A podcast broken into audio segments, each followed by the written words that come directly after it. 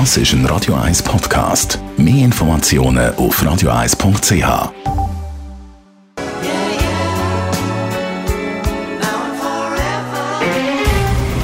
Der Finanztag auf Radio 1. Verstehen, was Menschen und den Markt bewegt. In Zusammenarbeit mit der Zürcher Privatbank Merki Baumann. www.merkibaumann.ch der erste Finanztag im neuen Jahr mit dem Gerard Biasco, dem Anlagechef der Privatbank Merki Baumann. Da müssen wir jetzt ein bisschen über Aktien reden. Es war ein eine turbulente Geschichte. Probleme auf dem Aktienmarkt in den letzten Wochen. Der SMI zum Beispiel seit Februar um rund 5% geschwankt.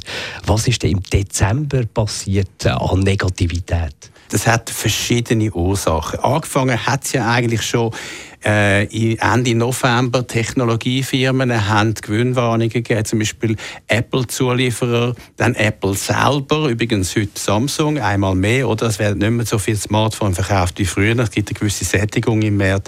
Es hat verschiedene Gründe gehabt, aber es hat angefangen mit diesen Technologiefirmen, das ist mal das eine gewesen. Also Geopolitik, Handelskrieg haben wir natürlich auch gehabt, der belastet hat, einer ist mehr, aber der ist doch noch mehr gewesen. Zum Beispiel die US-Zentralbank, die hat ähm, äh, am 19. Dezember mehr enttäuscht. Wie in der Vergangenheit haben wir ja immer den sogenannten Put oder den Support von der US-Zentralbank, vom FED, wenn die Aktienmärkte stark abgegangen sind. Und mit stark meine ich jetzt 10, 15 Prozent. In der Regel hat die US-Zentralbank die Aktienmärkte unterstützt und nicht mehr an Zinserhöhungen festgehalten. Am 19. Dezember hat der Chef der US-Zentralbank an den Zinserhöhungen festgehalten. Jetzt in den letzten Tagen hat er bisschen anders geredet. Die Volatilität ist natürlich auf beide Seiten sehr groß in den letzten Wochen und könnte auch noch so weitergehen. Und auch natürlich die Viertig, wo sie waren. Äh, was haben die für einen Einfluss? Sie wahrscheinlich viele Käufer weg sein, oder? Ganz der entscheidende Faktor. Natürlich,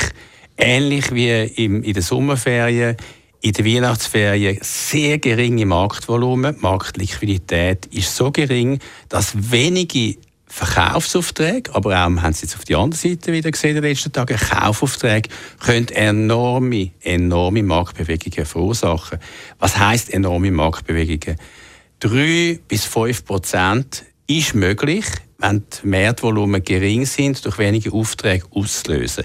Was die entscheidende Rolle spielt, dass das heute häufiger ist als früher sind die sogenannten algorithmischen Computerhandelsprogramme. Die folgen quasi blind, das sind wie Handelsroboter, gewissen Marktsignal, zum Beispiel schadtechnisches Signal oder eben auch, wenn US-Zentralbank Märkte enttäuscht und dann gehen sie mit einem Auftrag einfach blind verkaufen. Handelsprogramm von Computern, die algorithmischen Handelsprogramme. Von dem Thema werden wir noch sehr viel hören das Jahr auch vom Gerard Biasco, er ist der Anlagechef der Privatbank Merki Baumann, auch in diesem Jahr unser Experte im Finanztag. Der Finanztag gibt es auch als Podcast auf radioeis.ch. Präsentiert von der Zürcher Privatbank Merki Baumann. www.merkibaumann.ch